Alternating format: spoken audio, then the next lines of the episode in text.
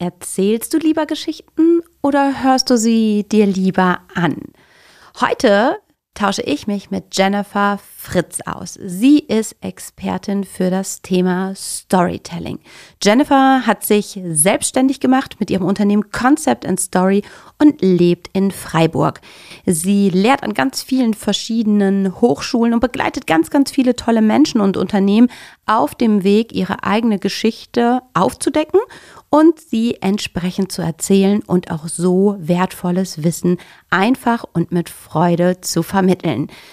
Wenn du sagst, auch ich habe Lust, meine eigene Geschichte zu entwickeln und mehr Wissen in unserem Unternehmen durch und mit meiner Story ins Unternehmensleben reinzubringen, dann ist heute die Folge genau richtig für dich. Wir werden zudem mit einigen Mythen aufräumen, was Storytelling eben nicht ist. Und du wirst auf jeden Fall erfahren, dass das Geschichtenerzählen in dir drinsteckt, dass es wirklich schon vorhanden ist und es manchmal nur ein bisschen Kitzeln braucht, um es tatsächlich wach zu rücken. Du kriegst ganz, ganz viele Impulse, direkt umsetzbare Impulse mit auf den Weg, Strategien, ja, ein Konzept, wie du deine Geschichte in deinem Unternehmensalltag für dich und dein Team nutzen kannst. Also ergreif die Chance, gönn dir einen Kaffee, einen Tee, einen Espresso und hör rein. Auf eine Kaffeepause mit Jennifer. Im Gespräch mit begeisternden Persönlichkeiten. Herzlich willkommen, Jennifer. Ich freue mich, dich, Jennifer Fritz, heute als Gast in meinem Podcast zu haben. Hallo, Jennifer. Ich freue mich, heute bei dir zu sein. Ja, da haben wir direkt am Anfang geschmunzelt, da haben wir was gemeinsam, wir teilen den gleichen Vornamen. Über meinen lieben Kollegen Tim bin ich auf dich aufmerksam ähm, gemacht worden. Er hatte ähm, eine Online-Session gemeinsam mit dir über einen anderen Kontext, den du gerne gleich noch kurz erläutern darfst und hat gesagt, ähm, spannende Frau, ein spannendes Thema vertritt sie und das hat mich total neugierig gemacht. Und wir beide kommen heute zum Thema Storytelling ähm, zusammen. Das ist ja das, was du dir leidenschaftlich leidenschaftlich auf die Fahne geschrieben hast. Jetzt habe ich vielleicht unsere Hörerinnen neugierig gemacht, weil ich gerade sagte, aus einem anderen Kontext. Nimm doch gerne mal die anderen mit, wie unsere Begegnung zustande gekommen ist. Hallo, ich äh, beschäftige mich mit Geschichten, die Wissen vermitteln. Also ich bin kein klassischer Storyteller im Sinne von Brand Stories oder Employer Branding oder so weiter. Wir ich beschäftige mich mit Geschichten, die Wissen vermitteln und ich vermittle dieses Wissen auch weiter. Also ich bin jemand, der sehr, sehr gerne Wissen teilt. Das heißt, ich setze mich regelmäßig in verschiedenen Kontexten mit Menschen zusammen und sage, das ist jetzt äh, Storytelling und so funktioniert das im Lernen, so funktioniert das im Marketing, so funktioniert das, wenn ihr selbst Wissen vermitteln wollt nach außen. Genau, und so ist auch der Kontakt zustande gekommen. Tim, der gerade ja auch nochmal ein Masterstudium macht und da warst du die Lehrende, die Input und Impulse reingegeben hat und wo wir gesagt haben, wir lieben auch das Thema Storytelling ähm, und freuen uns mit dir eine Expertin zu haben, die dann nochmal einen ganz spannenden ähm, eigenen Blick auch reinbringt. Zu dir als Person. Ähm, selbst auf deiner Seite gibt es halt eben die Short Story und die Long Story. Und normalerweise stelle ich Gäste vor. Und heute freue ich mich, aber dennoch den Ball zu dir zuzuspielen. Und nimm doch unsere Hörerinnen mit auf die Reise. Wer bist du denn? Wer ist jetzt am anderen Ende? Wer sitzt mir gegenüber? Wo sitzt du? Und ähm, ja, über dich. Die Short Story ist ganz kurz. Ich liebe Geschichten und das ist tatsächlich schon sehr lange so. Also ich habe schon immer Geschichten erzählt. Ich habe mit 15 meinen besten Freundinnen Geschichten geschrieben und zu Weihnachten geschenkt, in denen wir selbst die Protagonisten waren. Zum Beispiel, ich bin natürlich im Studium dann auch Richtung Anglistik, Amerikanistik, aber auch Geschichte gegangen. Geschichte ist ja selbst voller Geschichten, auch wenn die Historiker das nicht so gerne hören und habe mich dann weiterentwickelt, war beim SWR, habe dort die Liebe auch äh, zu digitalen Inhalten für mich entdeckt, bin ins Marketing gegangen von dort und dann am Ende im E-Learning rausgekommen auf der Suche nach dem Sinn hinter den Geschichten. Für mich ist es ganz wichtig, dass Geschichten nicht einfach nur Selbstzweck sind, sondern Geschichten werden schon seit Urzeiten dazu genutzt, dass wir Wissen vermitteln. Früher hat man sich am Lagerfeuer zusammengesetzt, dann haben die Dorfältesten erzählt, und das ist eine sehr, sehr lange Tradition. Und wir machen das heute schon auch immer noch so ein bisschen. Ich würde sagen, das moderne Lagerfeuer ist zum Beispiel das Kino, das Theater oder eben auch, wenn man sich in der Firma zusammensetzt und Meetings hat. Das kann ganz verschiedene Formen haben, aber diese modernen Lagerfeuer, sie sind immer noch da und sind, sind extrem wichtig auch für die Gemeinschaftsbildung. Was wir jetzt auch gerade so ein bisschen sehen bei dieser Protestbewegung, die sich gerade formiert in unserem Land, äh, dass, dass diese Narrative extrem wichtig sind, um Menschen auch zum Tun zu bringen am Ende. Ja, definitiv. Bei mir hat es natürlich jetzt so in den Ohren positiv geklingelt, wo du sagtest Lagerfeuer, weil unser aktuelles ähm, Motto ist das Thema halt eben Feuer neu entfachen, neu in Klammern, Feuer entfachen.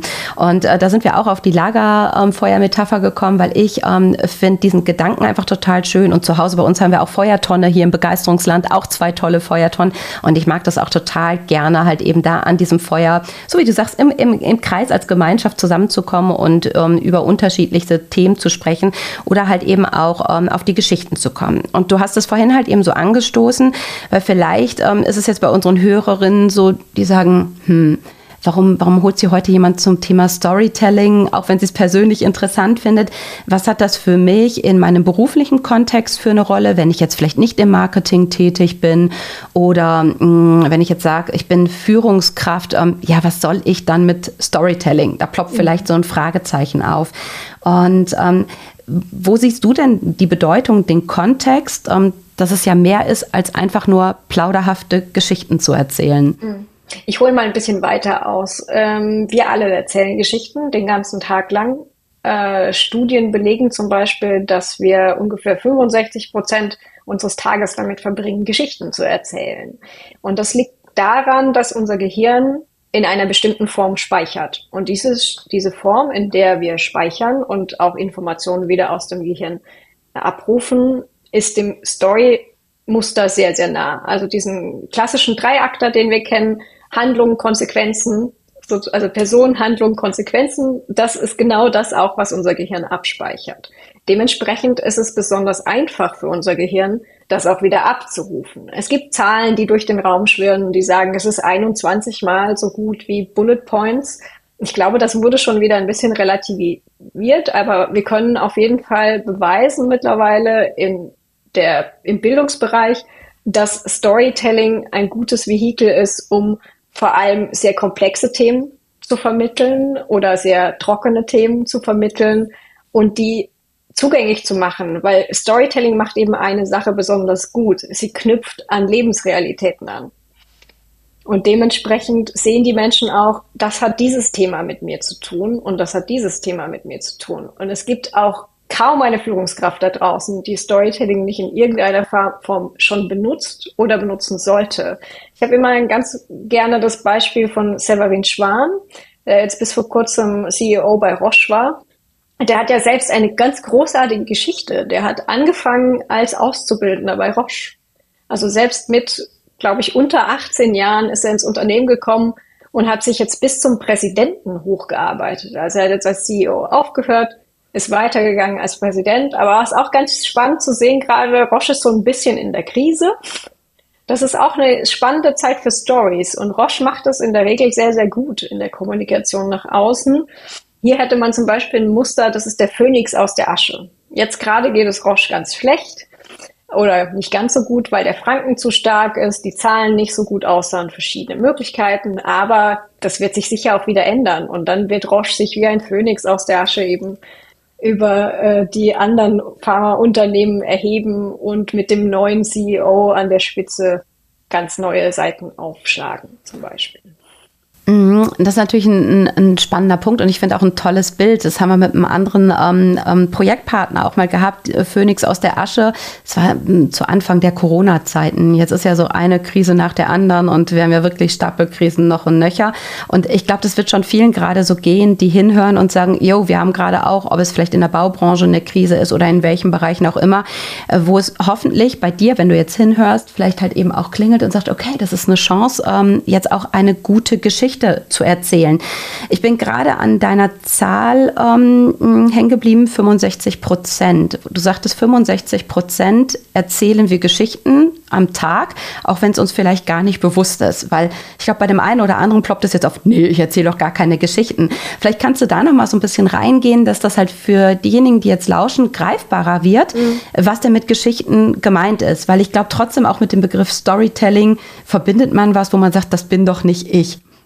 Okay, dann hole ich noch mal kurz aus und erkläre einfach mal kurz, was Storytelling ist. Storytelling ist eine Zusammenführung von Charakteren, das kann auch du und ich sein, die Handlung vornehmen, also etwas tun, das in der Regel Konsequenzen hat, positive oder negative. So ist unser Leben ja auch aufgebaut. Wir tun was, wir schreiben zum Beispiel irgendjemandem eine E-Mail, die dann mehr oder weniger freundlich aufgenommen wird und mehr oder weniger freundlich zurückkommt. Aber ich nehme immer gerne das Beispiel, äh, wenn man der besten Freundin am Telefon erzählt, dass das neue Restaurant um die Ecke total grauslich war, der Service ganz schlecht und man dort auf keinen Fall essen sollte, dann ist es auch eine Geschichte, die wir erzählen. Wir haben etwas getan, das hatte Konsequenzen für uns. Ich habe zum Beispiel mein Meeting verpasst, weil der Service eine halbe Stunde länger gebraucht hat, als das sein sollte.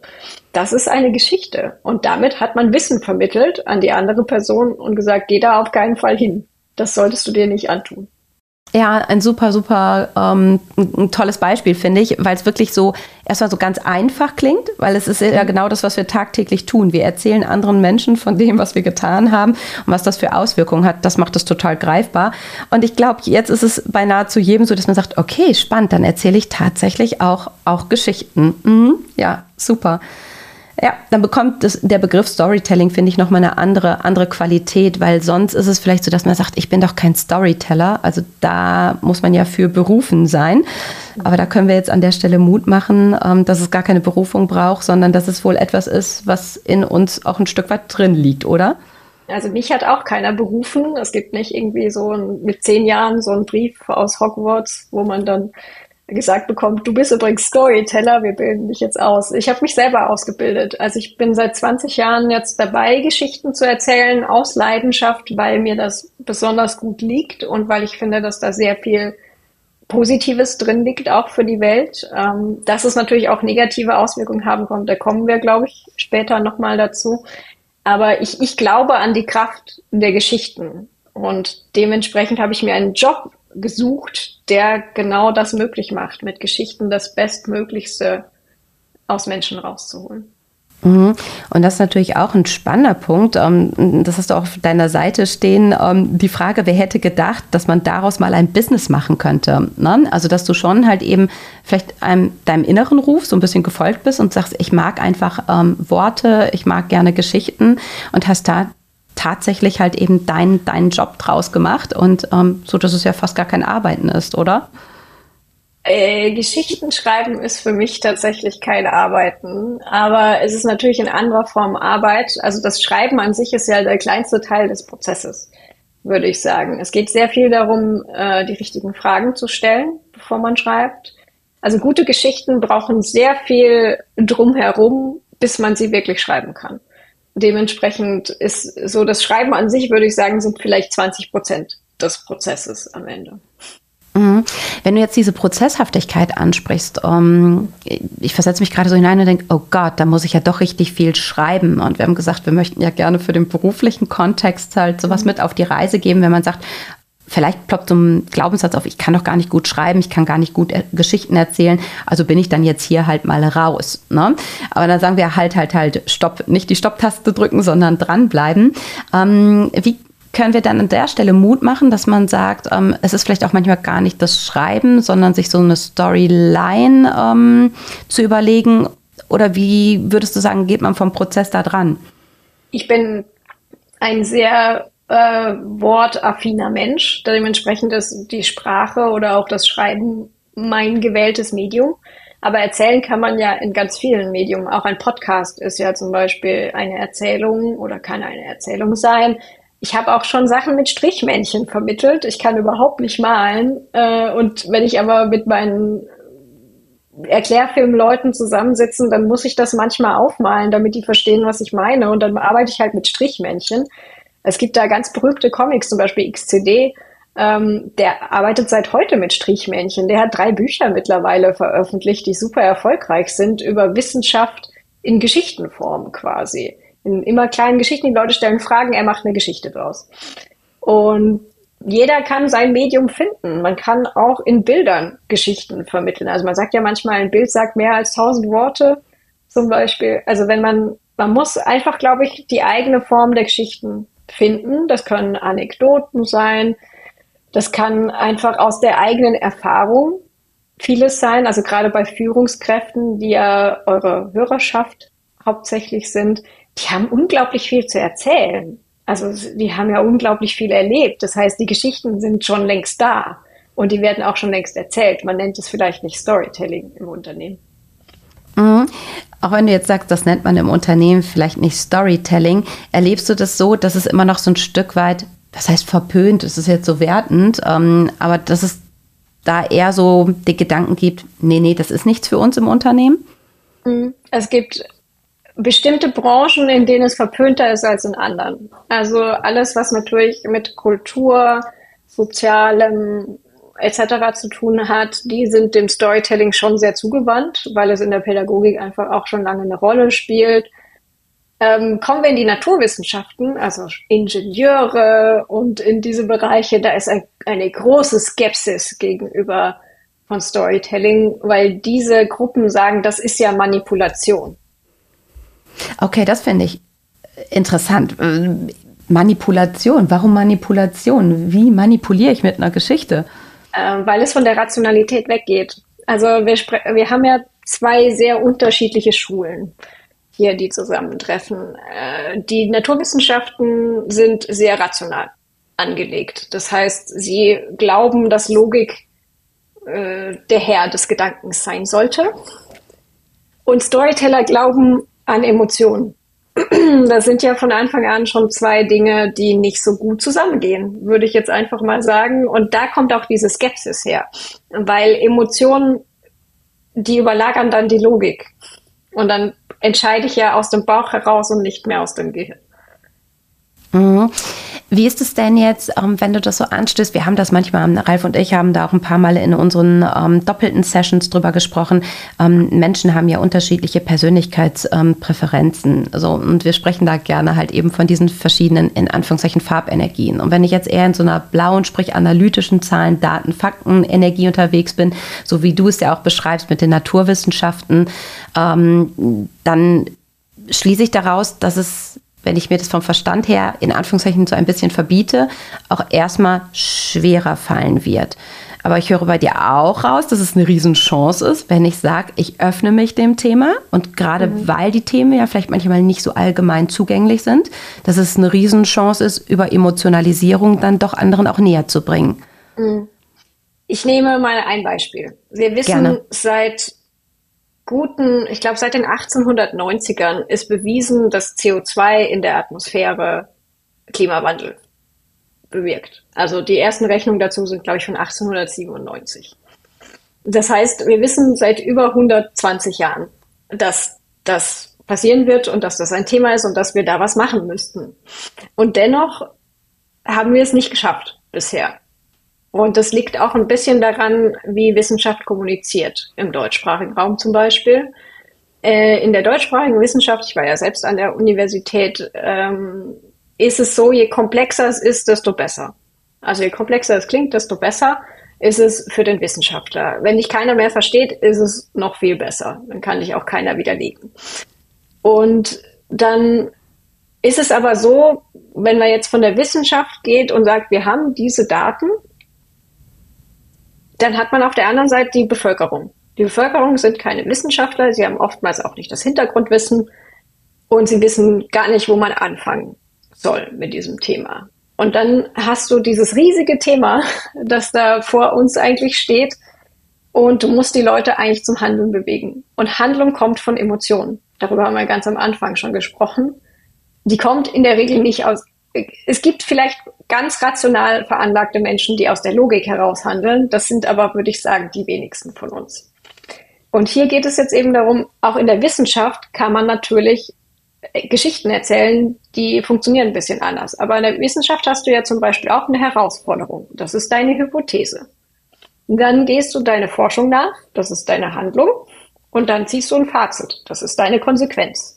Also auch hier hast du eigentlich schon eine Storylogik drin, in der du erzählen kannst. Das ist überhaupt kein Thema. Und es muss ja auch nicht hoch emotionierte Hollywood-Stories sein, sondern alleine diese, diese, ja, diese Logik, der man im Storytelling folgt. Person tut etwas, Konsequenz, was lerne ich daraus? Das ist ja schon veranlagt in diesen Themen. Auch da wird Storytelling betrieben, auch wenn man es nie so nennen würde.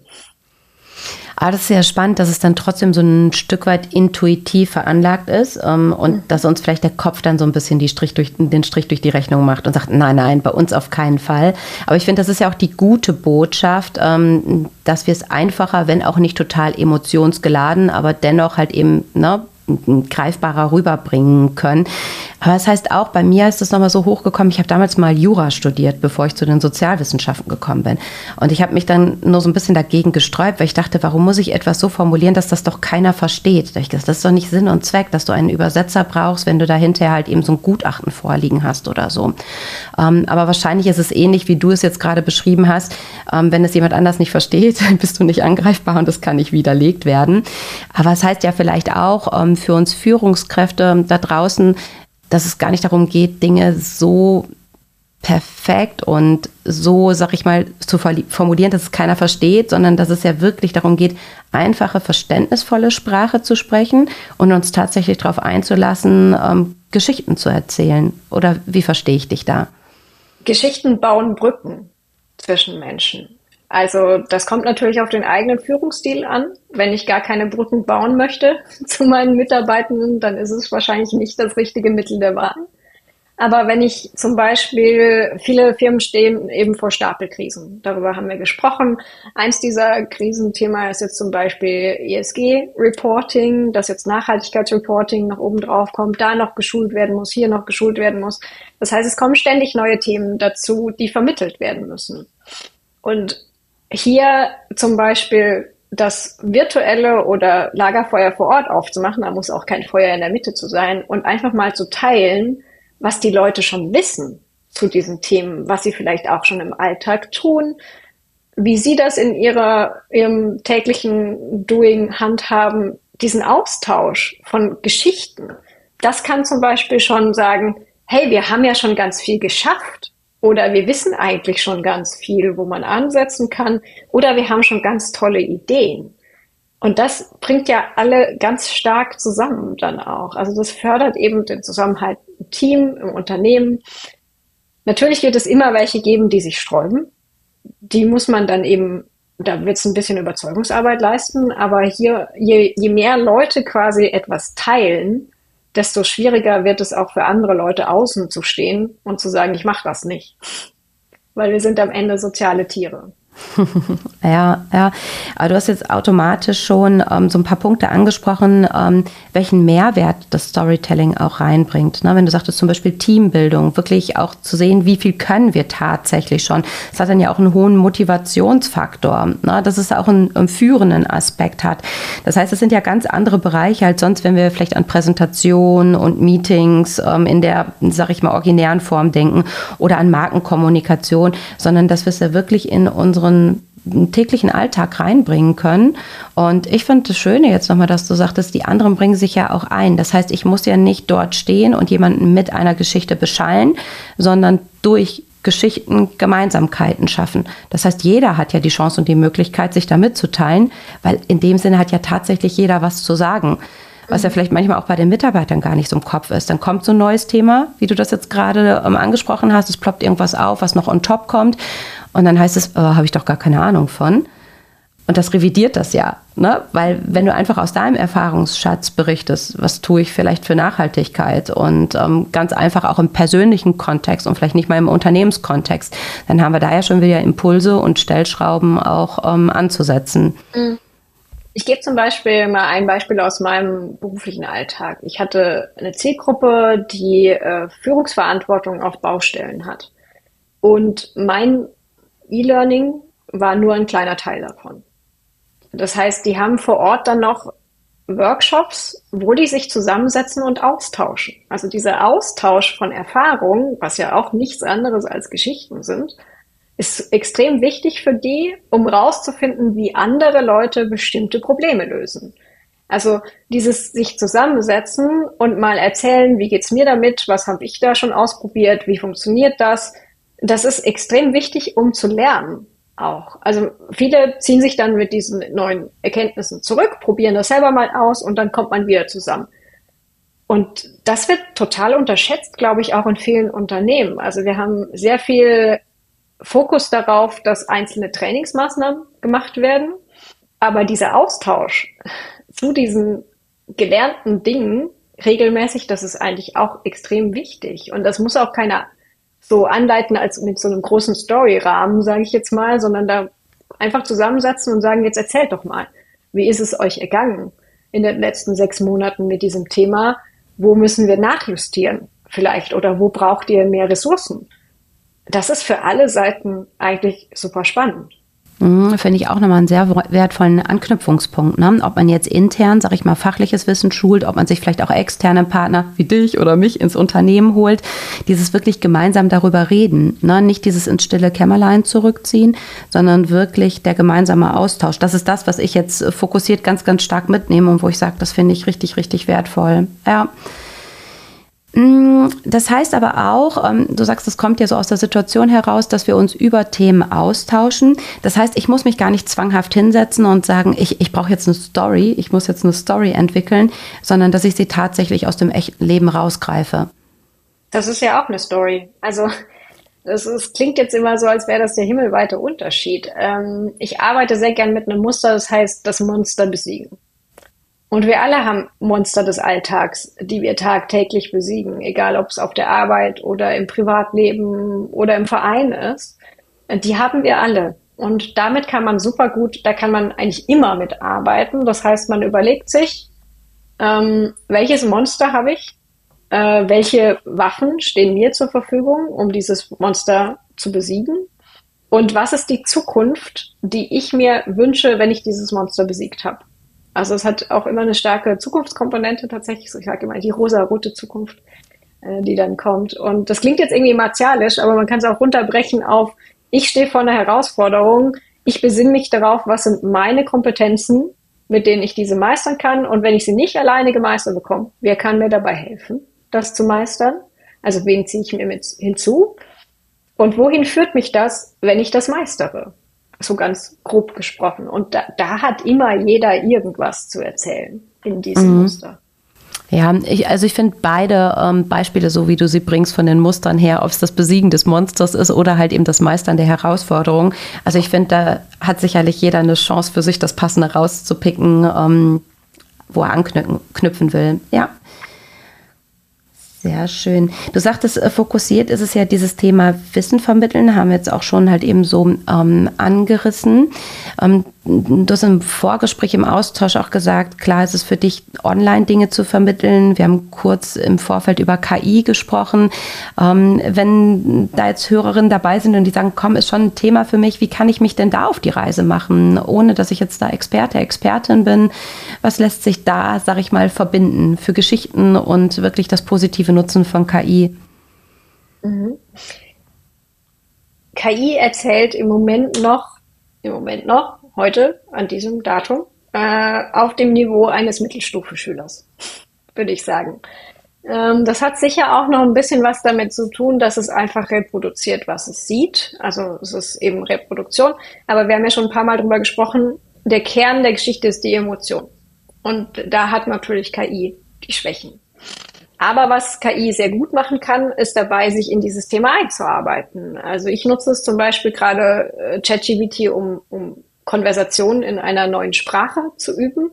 Man kann aber genauso gut zum Beispiel mit Perplexity, das ist ein KI-Tool, sagen, ähm, erzähl mir doch mal, was ist Storytelling in diesem Kontext? Wie kann ich das nutzen? Welche Muster gibt es vielleicht? Und da kann man sich quasi eine eigene Wissensbasis mit aufbauen, relativ schnell. Man kann mit äh, ChatGPT oder auch mit Pi oder anderen Tools gemeinsam kreativ Ideen entwickeln. Also worin ChatGPT manchmal sehr gut ist, ist zum Beispiel, ich habe hier eine Geschichte, die ich erzählen will, ich brauche eine Metapher. Schlag mir doch mal ein paar Metaphern vor, mit, die, mit denen ich arbeiten könnte. Oder eine Bildwelt, mit der ich arbeiten könnte für meine Präsentation.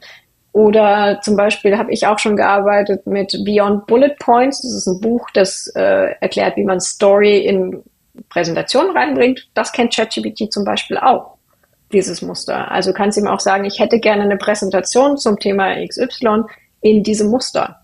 Und dann kann man sich das vorschlagen lassen. Natürlich muss man alles nacharbeiten. Man muss immer schauen, wo ist jetzt mein Kern, was möchte ich tatsächlich sagen und passt das zu mir und passt das auch zum Unternehmen da kommt die menschliche Einschätzung einfach rein. Ich würde auch stark empfehlen, ChatGPT oder andere KIs nicht selber schreiben zu lassen, weil dann klingt es nicht wie man selbst, sondern für Strukturen, für Hintergrundwissen, für Informationen zusammenfassen. Dafür kann man es wunderbar nutzen und damit dann auch sagen, wie sind eigentlich die Sorgen und Ängste meiner Zielgruppe. Das kann man mit ChatGPT auch super gut machen und sagen, ich habe jetzt diese Zielgruppe, erzähl mir doch mal, was die Top 10 Probleme dieser Zielgruppe sind. Und dann kann man ChatGPT auch wieder sagen, und jetzt lass das meine Zielgruppe aus ihrer Sicht erzählen.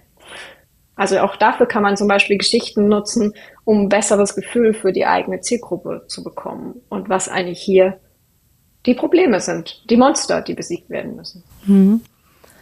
Ja, auch da höre ich raus, um, dieses einfach machen, auszuprobieren. Ne? Ich fand den Impuls um, ähm, gut, dass du sagst, lass nicht die Geschichte von einer KI halt eben schreiben, sondern hol dir im Prinzip Input für Struktur oder für Bildwelten. Gerade wenn du sagst, du bist vielleicht nicht so der visuell geprägte Mensch, dann ist es ja einfach eine Chance, da Unterstützung zu bekommen.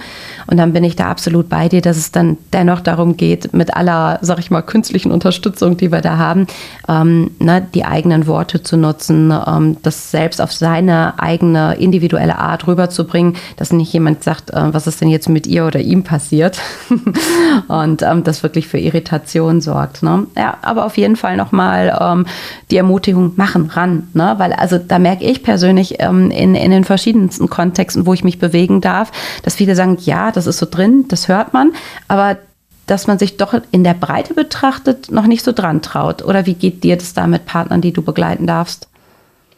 Also die, die zu mir kommen, die haben sich schon entschieden dafür, in der Regel. Ähm, wo ich es erlebe, dass es teilweise eben noch hinterfragt wird, ist eben im, im E-Learning, in dem ich teilweise eben auch noch selber Module schreibe. Da kann es schon den einen oder anderen Kunden geben, da ist das ganze Spektrum dabei. Von auf keinen Fall darf in diesem Training Storytelling drin sein, bis ja, wir geben uns die komplette Storytelling-Ladung, weil das ist hier ein Training, das ist freiwillig. Wenn das nicht zieht, dann macht's keiner. Da haben wir die komplett, das komplette Spektrum drin. Mhm. Ja ich weiß, man kann nicht immer über alles so ganz offen sprechen, aber ohne über einen Namen ähm, zu nennen oder die reinzubringen, gibt es für dich so ein, ein Favorite-Projekt, wo du sagst, da war anfangs so, so noch so Skepsis und Vorbehalt und das dann hinter ein mega cooles Ergebnis stand und alle ganz, ganz happy waren, ähm, dass du uns da noch mitnimmst? Ich überlege gerade, ob ich eins hatte, wo wirklich Skepsis am Anfang drin war und wir es dann trotzdem gemacht haben. Ich glaube ehrlich gesagt, ähm, die, die bei mir hängen geblieben sind, sind die, die wirklich mutig waren. Also wenn ich in so ein Training reingehe, dann habe ich in der Regel fünf Vorschläge dabei, wie die Story aussehen könnte. Das fängt an von komplett realistisch, quasi ein Tag im Leben eines der Mitarbeiter oder was auch immer. Und dann geht es aber bis komplett fiktional, äh, total abgefahren und mutig. Und in der Regel nehmen die Kunden, die mich überraschen, dann das, wo ich denke, das ist schon eins drüber. Also das, das glaube ich nicht, dass sie noch nehmen. Und da hatte ich, da, da hatte ich zwei. Ähm, das eine war mal ein Verhandlungstraining, das wir in die Renaissance verlegt haben.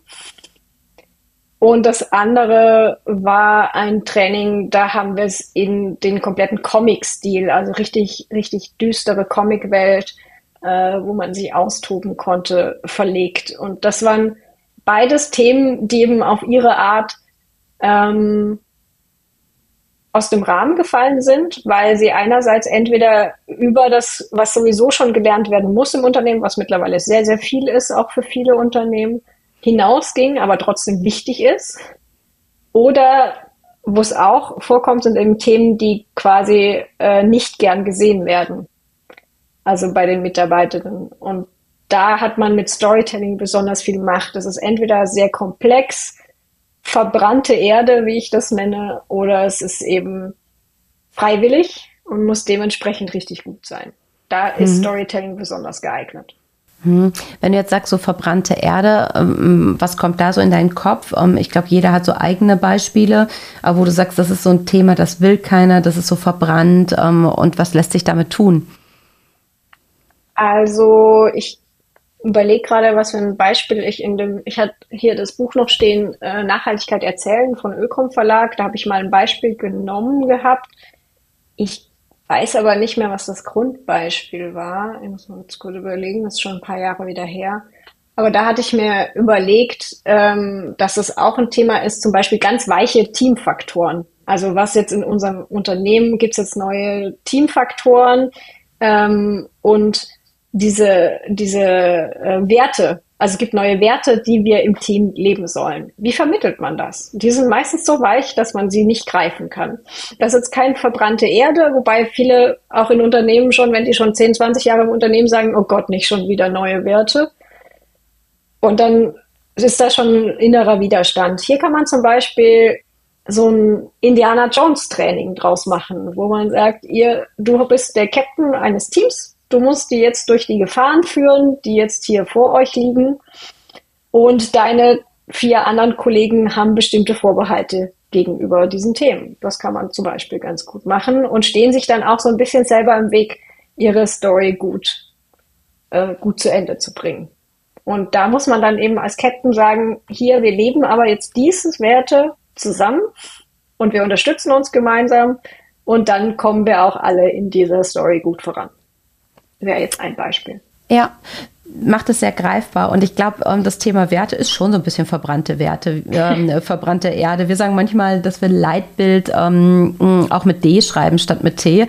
Ne? Weil es genauso wie du beschreibst, dass viele sagen, oh, nicht schon wieder. Und ähm, allein wenn ich jetzt bei unseren Partnern aktuell schaue, wie viele sagen, ähm, okay, wir rütteln die Werte nochmal wach oder um oder gestalten anders und wo schon einige mit den Augen rollen. Und da finde ich schon ähm, spannend, das Thema auch mal anders anzugehen und es wirklich zu einem lebendigen Thema zu machen Ne? Weil oft ist es ja, dann wird es ausgerollt, dann hast du das Plakat da stehen oder deinen Aufsteller oder es werden neue Shirts oder so gedruckt. Und ähm, dadurch wird glaub, das ja noch keine gelebte Kultur. Das ist manchmal das Problem, dass solche Dinge eben nicht vorher besprochen werden. Also dieses Augenrollen hat ja auch oft mal das, die Ursache, dass ich nicht gefragt wurde.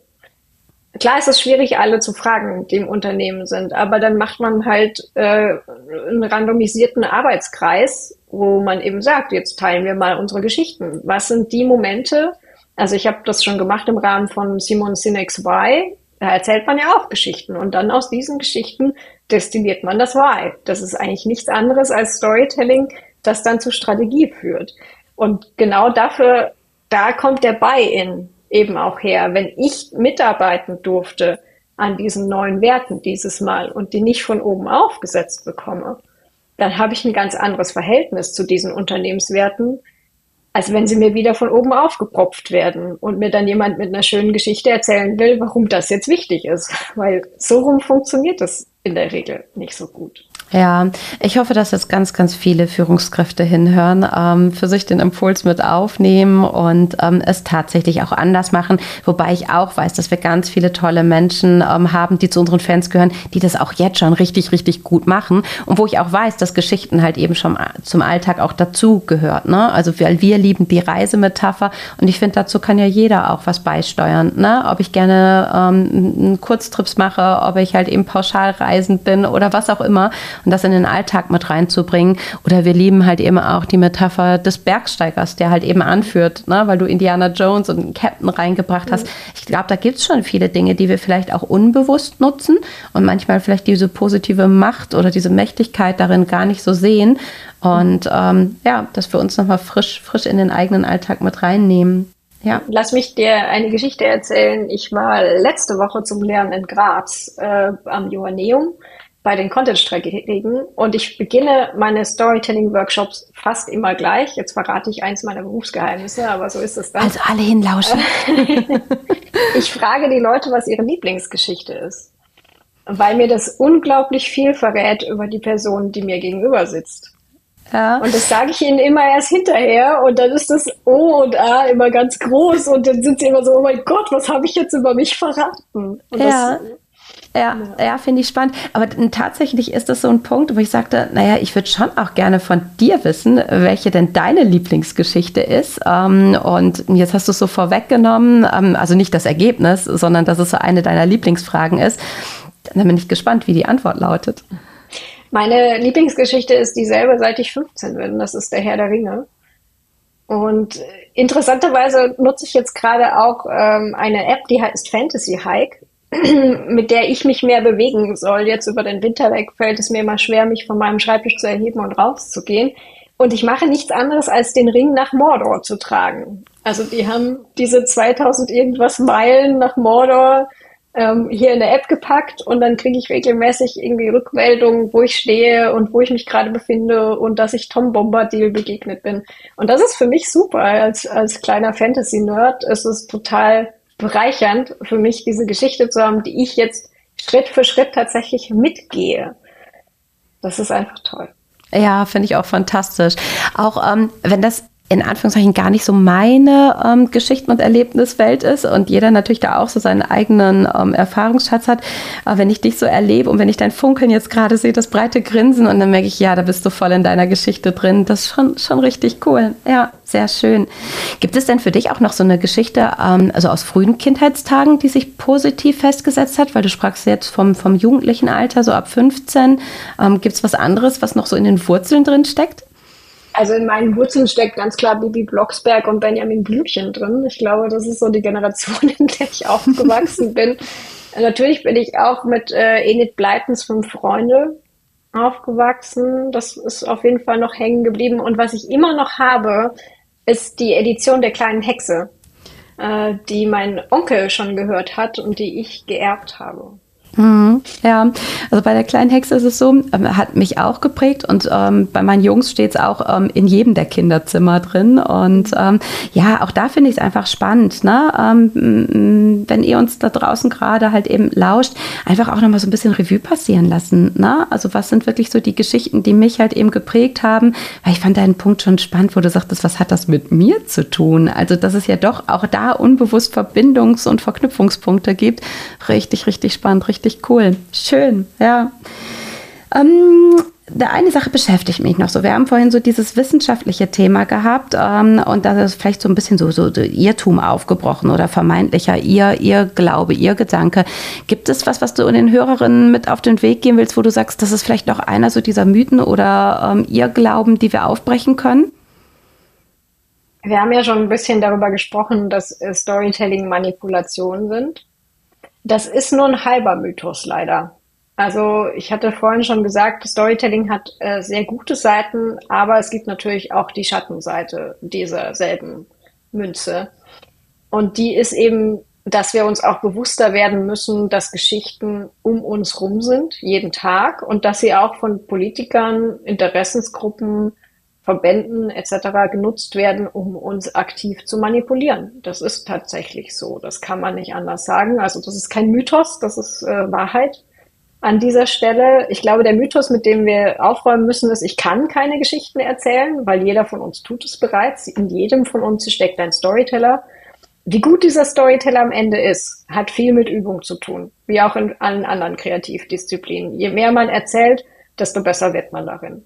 Und desto mehr bekommt man auch ein Gefühl dafür, welche Zielgruppe, welche Geschichte, mit wem kann ich worüber am besten sprechen. Auch im Smalltalk kann das helfen. Also wenn, wenn Leute zum Beispiel große Probleme haben, so in, auf Konferenzen ins Gespräch zu kommen, einfach mal eine kleine Geschichte erzählen. In der Regel finden die Leute Anknüpfungspunkte, weil sie sich selber da sehen wollen, auch in der Geschichte.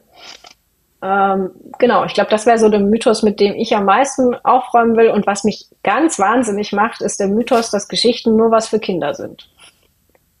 Äh, das ist auch in der Erwachsenenbildung was, wogegen ich sehr stark kämpfe, weil ich der Meinung bin, Bildung darf in jedem Alter Spaß machen und sollte das auch. Und je mehr Spaß wir an der Bildung haben, desto besser und schneller und effektiver lernen wir auch. Und für Erwachsene immer nur diese PowerPoints zum Durchklicken zu machen, ist einfach traurig. auch Erwachsene gehen gerne ins Kino, ins Theater, setzen sich von Netflix das ganze Wochenende und bingen ihre Lieblingsserie. Es ist nicht so, als würden sie sich nicht für Geschichten interessieren. Und davon wegzukommen, zu sagen, wie viele Erwachsene kenne ich, die Sendung mit der Maus gucken? Weil es ein unglaublich gutes Storytelling-Format ist. Finde ich auch. Das Wissen vermittelt und dementsprechend ist, nein, auch Erwachsene haben ein Recht darauf, dass Bildung Spaß macht und Storytelling ist eins dieser Mittel, womit Bildung Spaß macht. Ja, ja. Ja, da muss ich ganz breit grinsen, ähm, ob es die Frage der Maus ist, die wir im WDR hören, oder halt eben die Sendung mit der Maus. Oder ähm, durch meine Jungs ähm, habe ich halt eben ähm, Checker Tobi und seine Kollegen und die neue Kollegin lieben gelernt. Ähm, und wo ich auch denke, da kannst du als Erwachsener so viel mit rausnehmen. Und wenn wir uns es tatsächlich auch im Alltag vielleicht wieder mehr erlauben, tatsächlich ähm, die Freude in Wissensvermittlung reinzubringen, ähm, auch unseren eigenen Weg da finden, dass es da eine ganz, ganz neue und andere Qualität wieder gibt. Ne? Und dass dann auch ja, Wissen vermitteln vielen wieder mehr Freude macht. Auch wenn man sagt, ich bin doch jetzt gar kein Lehrer oder niemand, der in der Rolle drinsteckt. Aber dennoch haben wir es ja oft in unserem Alltag drin, ob wir das wollen oder nicht. Aber dass das auch eine ganz neue Chance bedeutet. Ja, sehr schön. Also für mich waren so viele spannende Impulse dabei. Ähm, von Herzen danke dafür. Wenn Ralf und ich gemeinsam die Sessions machen, haben wir immer so unsere Bohnen. Das heißt nochmal so Quintessenz. Was ist ähm, der Schlüsselmoment, den wir mitgeben? Mm, was ist das, was dir am meisten am Herzen liegt, was du unseren Fans da draußen mitgeben magst? Ihr alle habt etwas zu erzählen, das euch wichtig ist und dass auch anderen Leuten etwas ganz Wichtiges über euren Beruf, euer Leben, die Gesellschaft vermitteln kann. Und da draußen ist auch irgendjemand, der euch zuhören möchte und der damit resoniert. Also geht raus mit eurer Geschichte und erzählt sie. Von Herzen danke, Jennifer. Und ich freue mich schon auf das, ähm, was wir beide gemeinsam weiterhin auf die Beine stellen werden. Und da dürfen die anderen gespannt sein, was da folgt. Danke. Das war's für heute. Und jetzt nicht einfach abwarten und Tee trinken. Hol dir weitere Tipps und Impulse auf begeisterungsland.de.